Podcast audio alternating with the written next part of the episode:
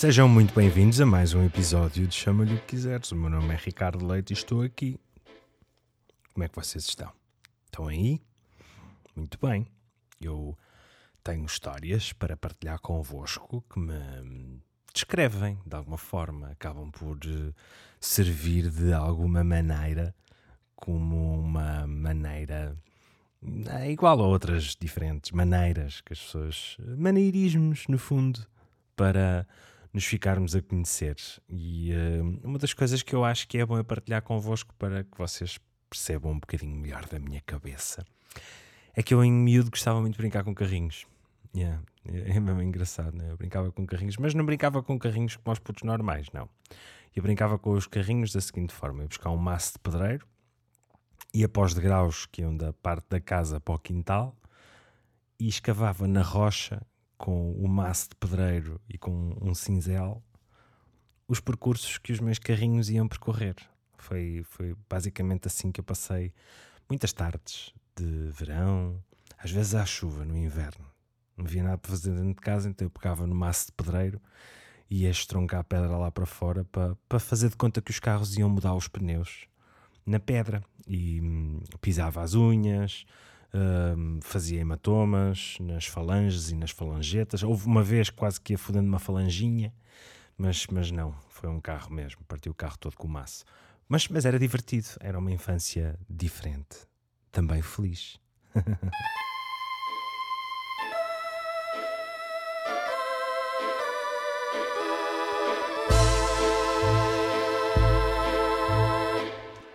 aparentemente para o ano vão-se festejar os 50 anos do 25 de Abril.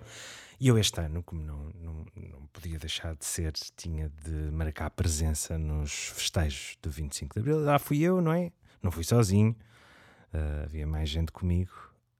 A minha mais que tudo estava comigo. E eu sinto mal de não, sei lá, não, não ter um cravo a dada altura.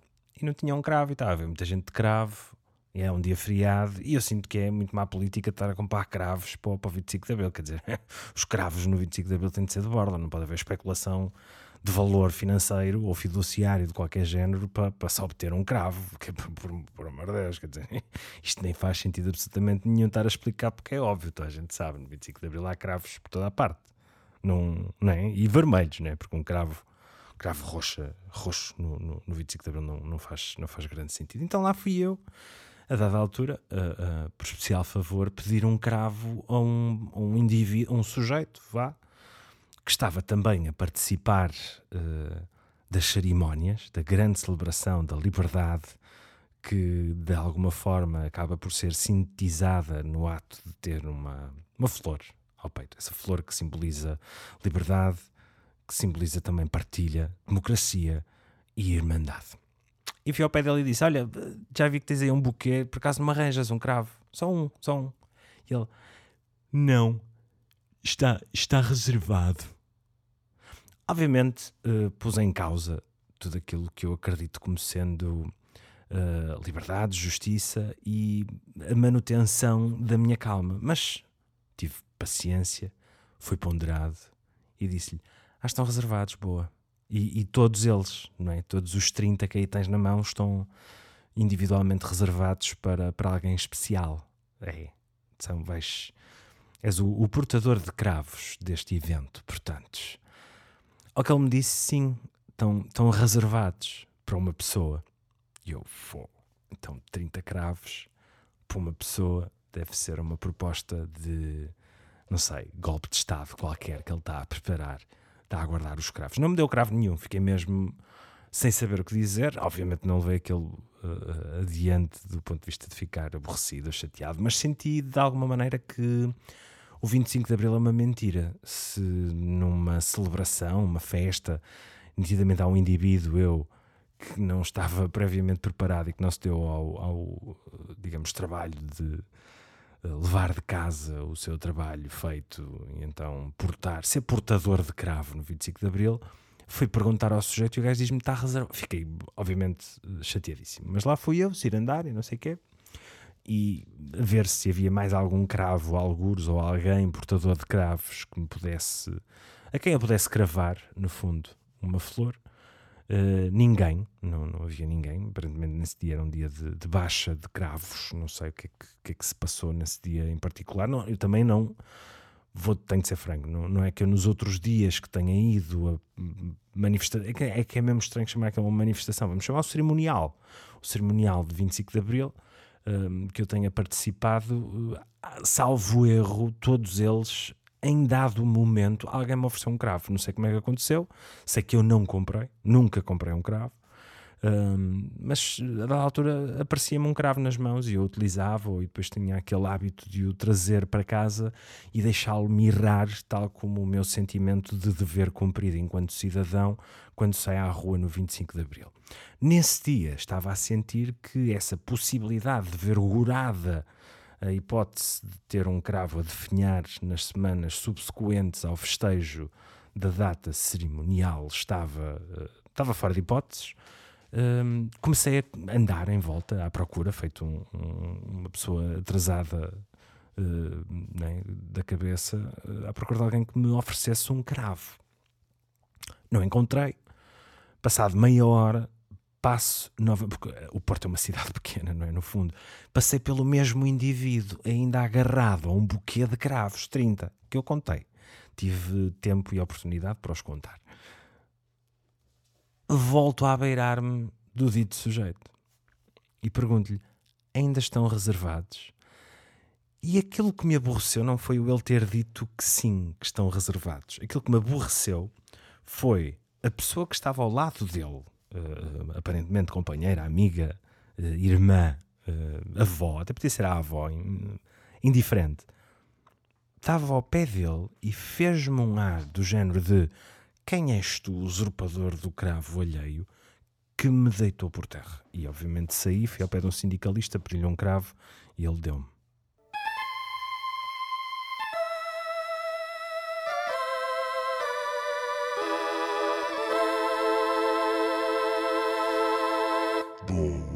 Está assim um bocadinho de cortar eh, a navalha.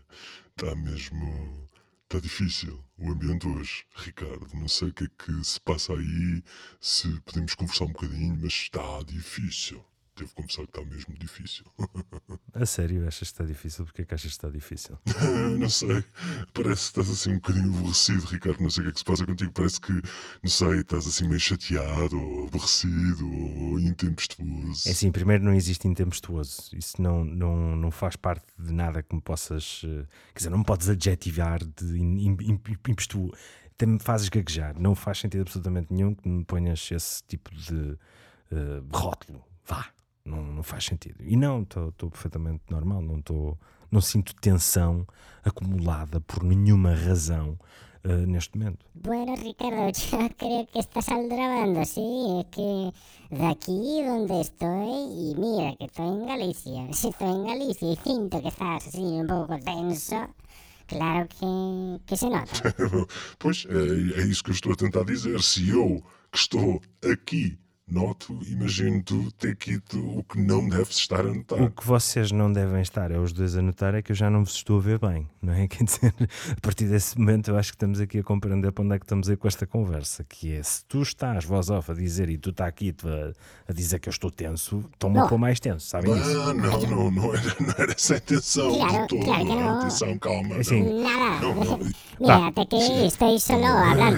No, no, no. Estás a falar, mas falem um de cada vez. Claro a dizer o, tequito, claro. Yo estoy intentando solo de decir que no, que no, no, no estoy queriendo aburrir a nadie, incluso que estoy sin gobierno. Y yo estoy sin gobierno, ah, yo estoy sin gobierno.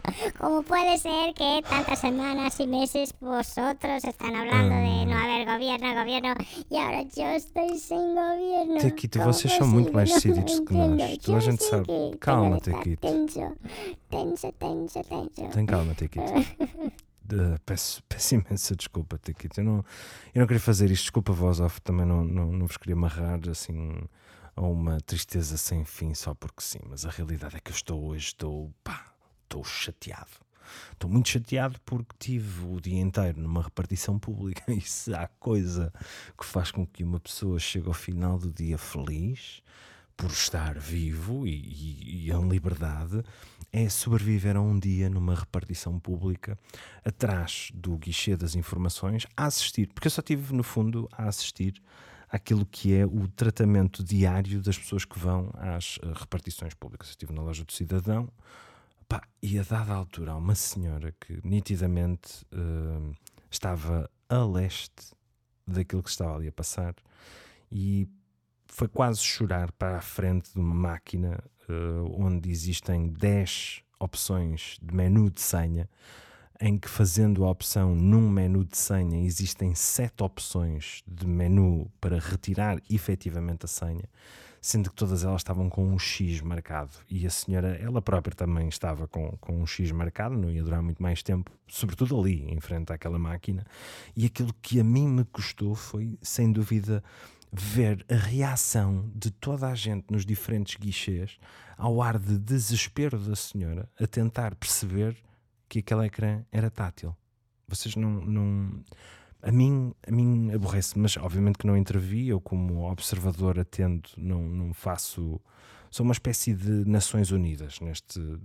Calhar é um mau exemplo as Nações Unidas daquilo que diz respeito à não intervenção, mas, mas sou uma espécie de observador externo das eleições na Turquia é? Estou ali e sei perfeitamente que se diga alguma coisa a dizer que aquilo está mal, vão escorraçar de lá sem um mínimo de, de peso. Pronto, Ricardo, pronto, já está, já deitaste cá para fora. Vamos então passar ao separador musical para o jogo de hoje, a ver se isto avança.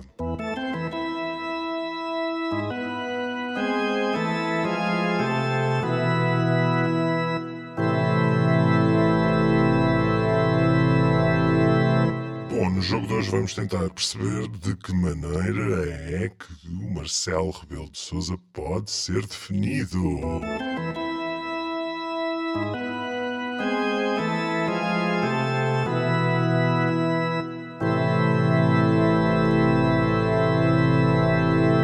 Puedo empezar, puedo intentar, puedo decir la primera respuesta. Yo creo que Marcelo puede ser definido como un... Ah, não sei. Quem é Marcelo? A voz off, isto, quer dizer, isto torna-se insuportável. Então, se o Tequito que está em Espanha não tem governo neste momento, não sabe quem é o nosso Presidente da República, para que é que é este jogo? Pois, Ricardo, mas o jogo serve exatamente para isso. Serve para definir Marcelo Rebelo de Souza. O Tequito nitidamente está, está noutra. Não, não é verdade. Eu não estou noutra. Eu estou sem nenhuma.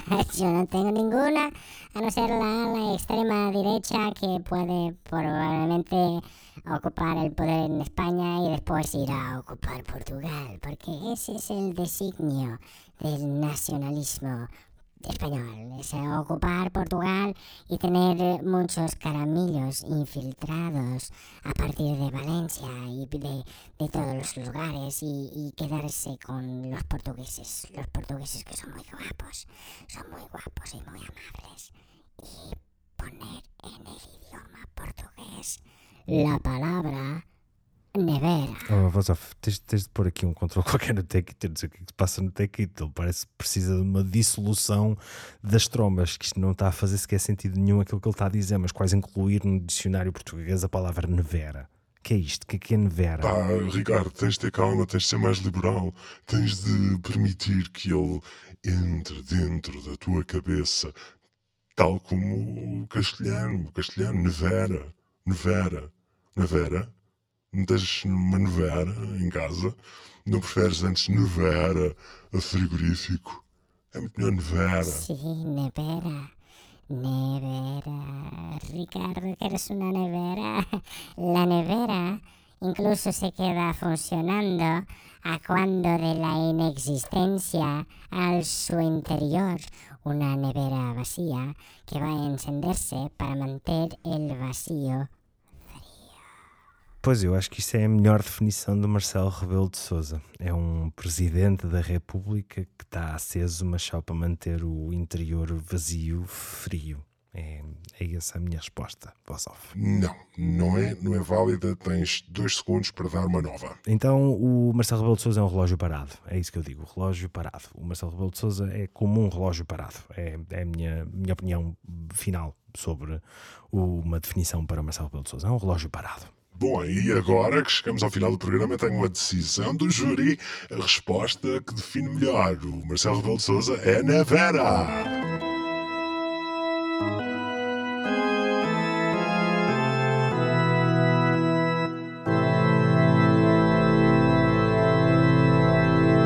Bom, perfeitamente justo, um resultado tal como qualquer outro, uh, inútil. Muito obrigado, voz off, muito obrigado ter ido pela vossa participação neste que foi o jogo do dia de hoje, como definir o Marcelo Rebelo de Souza, se bem que eu acho que ele é indefinível. É como um bom broche, feito de material resistente, intemporal e durará muitos anos no peito de alguém com, não sei, sangue azul na família. O Marcelo Rebelo de Souza é um broche, é um grande broche uh, daqueles bonitos, feitos com mãos muito delicadas, que trabalham bem os materiais preciosos. No entanto, não deixa de ser um guindabroche, uh, que cintila, que fica bem numa lapela, que pode ser usado para segurar várias coisas, como por exemplo um, um espírito crítico, uh, que ele vai possuindo a miúde para comentar coisas a bolso na política nacional. Outra coisa que eu gosto muito é do fim das coisas. Eu gosto muito do fim das coisas porque sinto que é sempre necessário o fim de algumas coisas para que outras se iniciem, como este ciclo interminável uh, que tivemos desde o início do ano, desde o empoderamento vá, do último governo com os primeiros ministros e os caralhos a quatro, e que agora finda porque vamos entrar naquela seal season que é junho, ah, mas mete-se julho, agosto, pá, é o verão, e então agora vai ficar tudo meio que em águas de bacalhau até para o ano que vem. Ou daí não. E tal como o Tequito estava a dizer, os espanhóis vão ter eleições 23 de julho uh, calha de ganhar a extrema-direita. Extrema-direita calha de pensar: ah, se calhar precisávamos aqui de lítio para o país, não só para as doenças mentais da malta, mas para umas baterias para ligar este país às máquinas. E pega e siga de vir a ocupar Portugal. E Portugal, como vai estar tudo fechado, as repartições já não há senha, porque a última senha sai às 10 da manhã. Se você não estava cá às 5 da manhã para tirar a senha, para resolver os seus problemas, vai ter de pedir um agendamento no SIGA. Mas o SIGA, como é que eu, minha senhora, que não tenho estudos porque nasci no Portugal do Salazar e não me foi permitido aceder a conhecimento empírico do ponto de vista digital, como é que eu acedo a uma senha, minha senhora? Ah, não tem netinhos? Os meus netinhos estão fora do país. Há os anos que estão fora do país. E mesmo que eu tivesse netinhos, minha senhora, acha que eles me iam ajudar, agarrada que eu sou e conservadora, que nunca lhes dei nada na vida, a não ser desgostos? pois foi, isto foi o que eu vi hoje de manhã. E não foi fácil, mas estou aqui a cumprir a minha missão de vos trazer um episódio por semana. Sim, sim, chama-lhe o que quiseres, é um programa meu, é feito por mim. Uh, eu podia dizer que é feito por mim, para mim, não estaria longe da verdade, mas não seria toda a verdade. E aquilo que eu me proponho até dia 14 de agosto, porque depois mete-se o Natal, não sei o quê, é fazer este programa uma vez por semana. Vão vendo, vão ouvindo, vão assistindo. Se quiserem também, às quintas-feiras, é um dia bonito para viver. Até para a semana! Já sabem que para estes e outros episódios podem aceder a Chama-lhe o que quiseres nas redes sociais do Ricardo Leite. Pois é, viram como é que eu vos apanhei aqui com as redes sociais? O Ricardo Cruz Leite. Vão lá, sigam, venham aqui, ouçam e recomendem aos amigos. Até para a semana!